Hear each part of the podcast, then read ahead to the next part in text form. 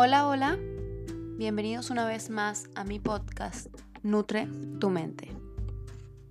El día de hoy vamos a recordar una anécdota, una historia que lleva tiempo recorriendo las historias de los abuelitos, los salones de clase, las redes sociales, pero hace poco lo volví a ver en un post, creo, y me gustaría compartirlo con ustedes.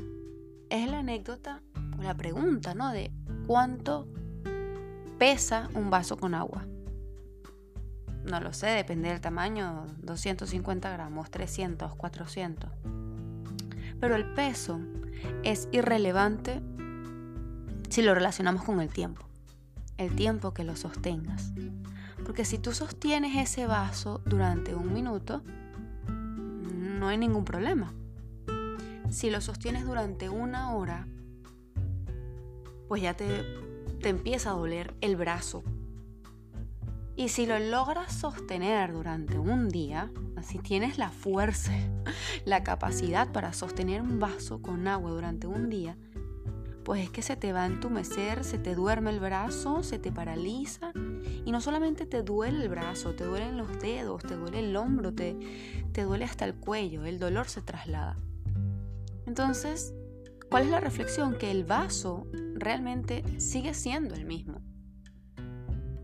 Pero mientras más lo sujetes, más difícil va a ser mantenerlo. Y eso es lo mismo que nos sucede con las preocupaciones y con los pensamientos negativos. Que mientras más los sostenemos, más nos pesan y nos paralizan. Que si tú tienes una preocupación y está ahí en tu mente y tú la escuchas un poco, pues no pasa nada porque son emociones adaptativas, porque tenemos que escuchar lo que, mira, hay que solucionar esto. No, no, nos podemos hacer los, los ciegos. Hay que solucionar esto. Bueno, ¿qué hago? Vamos a solventarlo. Tal, lo escucho y lo ejecuto. No pasa nada. Pero si lo sostengo un poco más, la preocupación no es solamente unos 10 minutos, sino la hora, el día entero, pues empieza a doler. Y si esa preocupación la sigues sosteniendo y la mantienes ahí, no solamente duele, sino que resultas incapaz de hacer algo, porque te quedas ahí con la, eh, eh, preocupación, el pensamiento, dándole vueltas y vueltas y vueltas a la mente. Y pasa de ser una preocupación a convertirse en un pensamiento ansioso generando mucho estrés, mucha angustia. Entonces, la reflexión de hoy, lo que quiero venir a decirte es que está bien escuchar nuestros pensamientos. Hay que entender qué nos quieren comunicar. Hay que escucharlos para buscar, buscar solventar esta situación.